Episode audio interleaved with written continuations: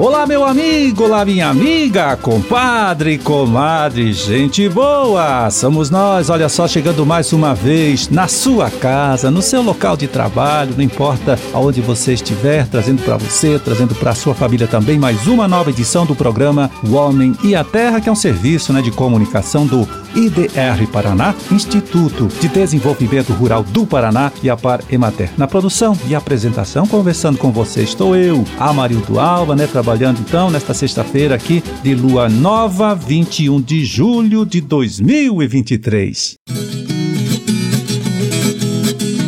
Bom, e a gente começa aqui, olha, trazendo uma informação de interesse de você, meu amigo, né? Você, minha amiga, que lida com a produção de vinho de mesa, tá certo? É o seguinte, agora, no início de agosto, né? Do dia 1 até o dia 3, vai acontecer em São Paulo o primeiro concurso brasileiro de vinhos de mesa. Então, se você produz mais do que mil litros aí de vinho de mesa por ano, pode participar, tá convidado a participar, tá certo? É, o concurso tem como objetivo, né, demonstrar a qualidade e promover o vinho de mesa feito em todo o Brasil. Vinho de mesa que representa, olha só, hein, não sabia disso, representa 80% do mercado nacional de vinhos. Aliás, o Brasil, junto com os Estados Unidos, são os dois países aí que mais produzem este vinho, né, o vinho de mesa em todo o mundo. É, se você ficou interessado, pode conseguir mais informação no site da Embrapa Uva e Vinho, né, que está apoiando a realização deste primeiro concurso brasileiro de vinho de mesa, ou ainda visitando o site do próprio evento, que é, anote aí, www.concursovinhosdemesa.com.br. Como já disse, né, este concurso aí acontece de 1 a 3 de agosto na cidade de São Paulo. E já que falamos em concurso, né? Vamos lembrando que também estão abertas as inscrições para o 21º concurso Café Qualidade Paraná, trabalho realizado pela Câmara Setorial do Café, aqui do nosso estado, junto com a Secretaria da Agricultura e o IDR Paraná. Iniciativa que tem também né, como objetivo promover e divulgar os cafés especiais produzidos por cafeicultores paranaenses. Então, você cafeicultor, olha só, pode participar em duas categorias, tá? Pode escolher aí, pode participar das duas, inclusive. Uma é a categoria do café natural e a outra do café cereja descascado. As inscrições podem ser feitas até o dia 2 de outubro, né? tem um tempinho bom aí para você se preparar e você pode fazer essa inscrição em qualquer escritório do IDR Paraná, antiga Imater, sem nenhum custo para você, né? Produtor participante. Então, tá um lembrete aqui para você. E agora quem chega aqui, né, para participar do nosso programa é o extensionista André Vitório, do IDR Paraná de Toledo. Ele então que vai falar, né, dos últimos fatos, dos últimos eventos aí que andaram movimentando a agricultura, movimentando a pecuária da região oeste do estado. Vai lá, André, conta pra gente. Em mais um giro pelas atividades na região oeste, tivemos nos últimos dias dois eventos bem importantes. O Rural Tech Santa Helena é um deles, que trouxe muitas atividades técnicas técnicas para o produtor rural. O evento teve uma boa participação de público e a organização agradece todo o apoio dos colaboradores, das empresas participantes e dos visitantes que vieram engrandecer esse evento. Nos seus três dias de realização, foram tratados temas de produção de grãos, leite, hortaliças, associativismo, feno e pré-secado, plantas medicinais, produção de flores, ovino e equidicultura, entre muitas outras coisas. O Ruraltec Santa Helena encerrou-se com o um encontro de mulheres do campo com a participação de mais de 200 mulheres de todo o oeste do Paraná. Em um outro momento, em Toledo, ocorreu uma reunião voltada para a sanidade animal e vegetal, com o objetivo de reforçar que a manutenção do nosso status de livre de doenças, né,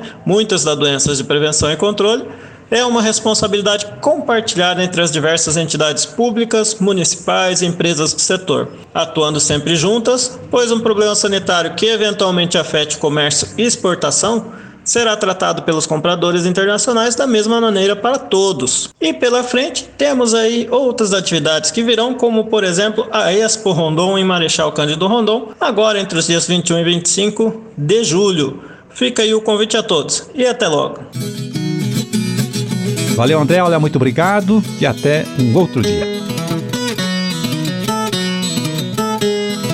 Bom, ontem falamos aqui das duas cultivares de feijão desenvolvidas aqui pelo antigo Iapar, agora IDR Paraná, né?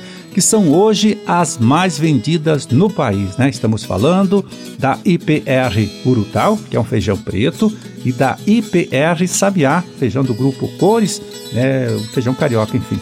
Uma notícia que merece então hoje aqui o comentário do secretário de Estado da Agricultura, o Norberto Ortigara. Vamos ouvir. O nosso velho e bom IAPAR, e agora IDR, fez uma, um investimento consistente ao longo de décadas para oferecer aos nossos agricultores uma diversidade de coisas que podem ser produzidas no sítio real, né, no dia a dia. Coisas que multinacionais não fazem. Por exemplo, feijões. Fruto desse esforço, são quase 40 cultivares de feijão já disponibilizados, cada vez mais melhorando o desempenho à roça produzindo plantas com uma arquitetura correta para colheita mecânica, para ter mais produtividade, para tolerar praga, doença, tolerar problema climático ou resistir a algumas coisas. E por isso, esses feijões que o IDR, o IAPAR, coloca à disposição dos agricultores têm ganhado preferência na produção e têm se destacado como bons produtos, que entregam um produto que dá caldo bom, que entregam um produto para o agricultor que dá mais quilos por hectare, que entrega um produto que dá mais é, substância, dá mais ferro, etc., né? mais elementos para o corpo humano.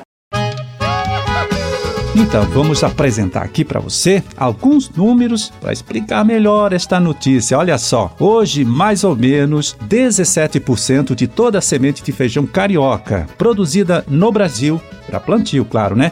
É da cultivar IPR Sabiá, que é um feijão carioca, eu já disse antes. E 53%, olha só, 53%, mais da metade, é da cultivar IPR Urutau, né, que é o feijão preto. Então, uma baita liderança que ninguém pode contestar. E os nossos parabéns, então, também aos pesquisadores, né, que ao longo dessas últimas décadas aí trabalharam para que este resultado acontecesse e fosse, então, comemorado neste momento. E agora o recado é para você, meu amigo, você, minha amiga que lida com a produção de laranja e também tangerina, né, limão, na região norte do estado. Olha só. Agora na quarta-feira da próxima semana, no dia 26, acontece em Nova América da Colina o Seminário Regional sobre Citricultura da região de Cornélio Procópio. Vai ser no período da tarde, com início a 1h30, 13h30, né? E término às 5 da tarde. Bom, e não poderia ser diferente, né? O assunto de destaque neste encontro vai ser o manejo e o controle da doença conhecida como greening, já falamos bastante dela aqui nesses últimos programas, né?